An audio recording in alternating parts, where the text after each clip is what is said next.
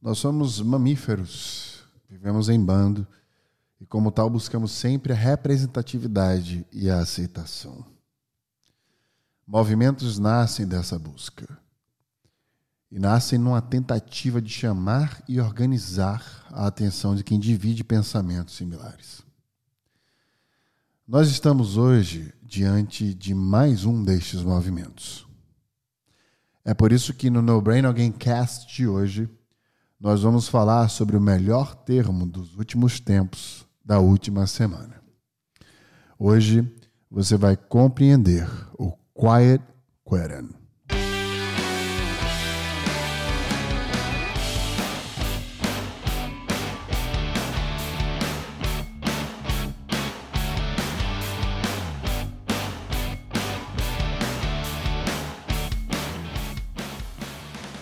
Você já sabe, mas vale lembrar que o No Burn Cast é um podcast produzido pela Become School, escola em inglês. Você pode achar mais conteúdos da Become School no Instagram, no arroba become.school. A gente precisa iniciar este episódio falando sobre algo que é extremamente valoroso, que eu sempre me deparei quando eu tive acesso aos filmes que eram traduzidos e livros também, onde na sua tradução perdia um pouco do sentido. Eu estou notando uma compreensão errada sobre o que é o Quiet Quitting, começando pela tradução, pela forma adaptada que ele foi apresentado em português, exclusivamente aqui no Brasil. Primeiro que o termo Quiet Quitting não quer dizer demissão silenciosa. Se a gente quiser realmente fazer jus ao que é o movimento, o termo mais adequado que eu achei para passar para vocês é o desengajamento silencioso. Isso porque, apesar do nome, na verdade, ele não tem nada a ver com deixar o seu emprego. Ele tem muito mais a ver com a questão de ritmo, cadência, forma de trabalhar. Veja, é sabido que, desde a pandemia, um número crescente de pessoas que estão envolvidas com seus trabalhos começou a se cansar de não receber reconhecimento e a compensação adequada pelo tipo de trabalho que estava sendo exercido. Ou seja, nós não tivemos aí uma adequação, uma formulação das horas extras e acúmulos de trabalho. Estamos passando ainda por esse movimento de compreensão. É por isso que demos um nome que ficou hiper famoso durante a pandemia chamado burnout. Esse acúmulo excessivo de trabalho, por exemplo, que foi reconhecido pela OMS, a Organização Mundial de Saúde, como uma doença exclusivamente, uma síndrome exclusiva de trabalho, que agora já começa a se expandir também né, para questões do lar, possivelmente e inclusive. Na verdade, o quiet quitting sempre existiu gente precisa iniciar a conversa também mencionando isso. Inclusive, existem empresas que já têm um percentual de profissionais que performam dentro do que hoje a gente chama de quiet quitting. Ou seja, as empresas já reconhecem esse comportamento e já colocam ali um percentual performático de pessoas que trabalham dentro deste aspecto nessas empresas. O quiet quitting não é sobre desistir do emprego, como eu já falei. É sobre estar abandonando a ideia do ir além. A maioria das pessoas estão aderindo a este movimento por se sentirem cansadas. Algumas delas ainda acham que elas estão sendo mal pagas. Então elas não querem, de uma forma ou de outra, aceitar mais trabalho. E por isso elas estão desengajando do, da aceitação do excesso de trabalho, em adicionar mais trabalho às cargas e horários que já cumpre dentro da empresa. De forma geral, a expectativa é que você faça mais do que a empresa realmente compensa você. É assim que a gente sempre se sente dentro da empresa, na maioria das vezes que a gente, inclusive, entra no novo emprego. A gente quer performar acima do que é esperado. Mas na realidade, a gente não é reconhecido e nunca será por esse overperforming, né? por, essa, por essa entrega máxima e além que a gente dá nos nossos cargos e na empresa de forma geral. De forma isolada, você pode até ter tido uma experiência ou outra de reconhecimento, mas como eu já gravei aqui outrora, a meritocracia acaba sendo um mito e, portanto, você jamais será recompensado por aquilo que entrega de forma realmente metodológica, meritocrática. Com este movimento, algumas pessoas se sentem validadas por nunca levantar a mão no trabalho. Veja só, muitas pessoas estão se sentindo dentro de uma perspectiva onde elas se sentem representadas, porque nunca conseguiram comunicar com seus líderes, né, com seus gestores e afins, que estavam se sentindo diminuídas em relação à sua performance devido à alta carga de trabalho ou à falta de recompensas sobre aquilo que se entregava diante do que se esperava da sua própria performance.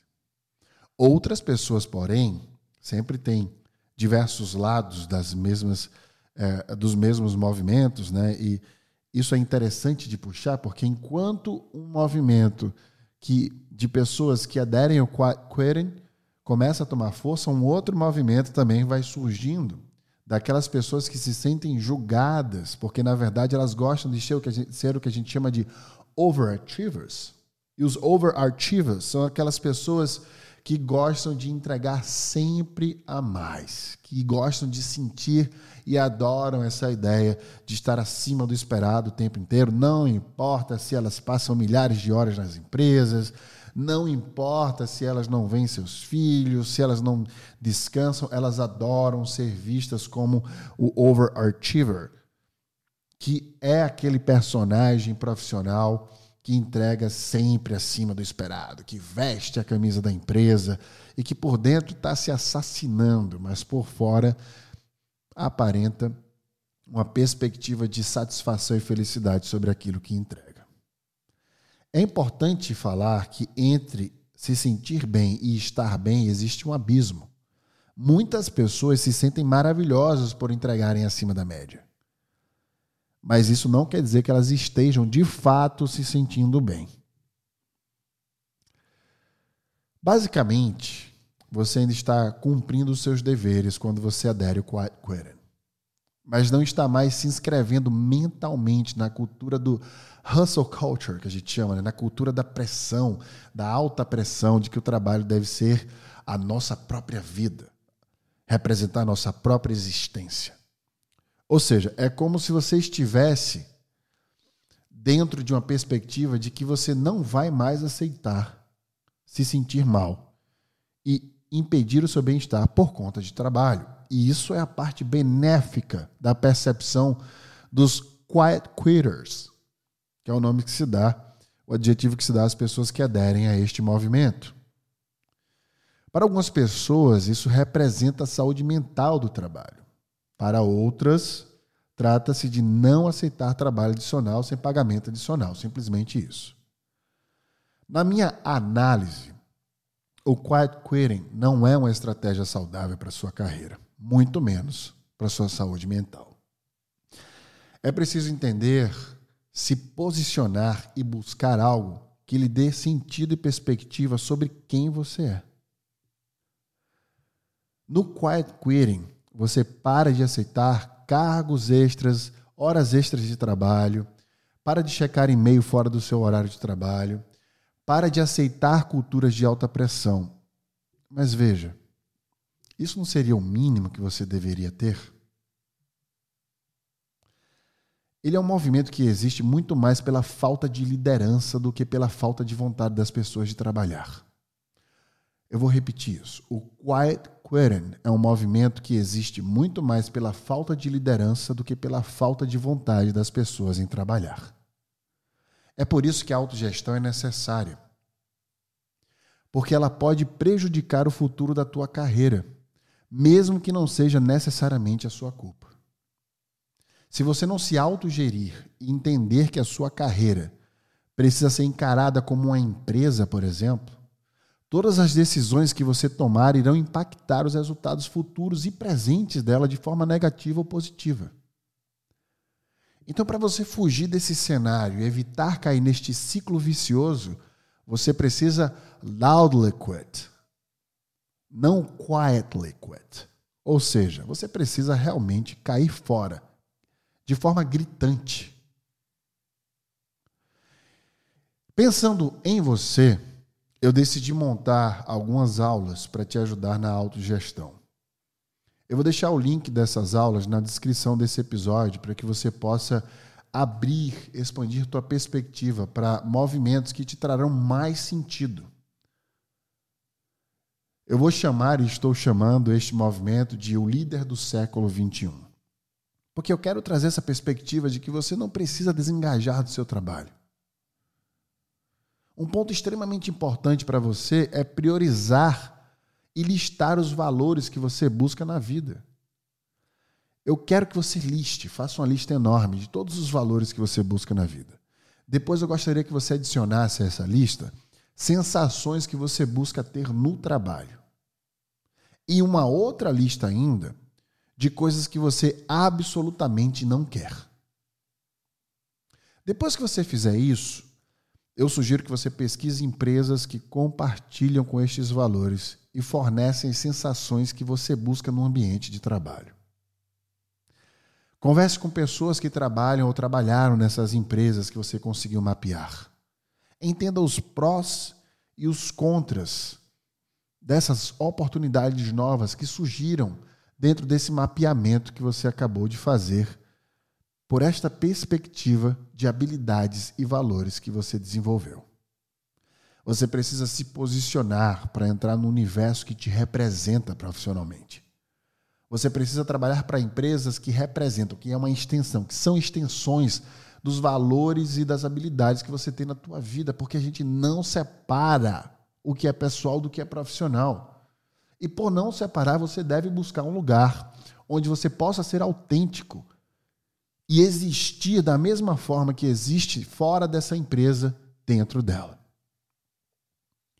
A única forma de evitar o quiet quitting é tendo a sensação da validação e pertencimento.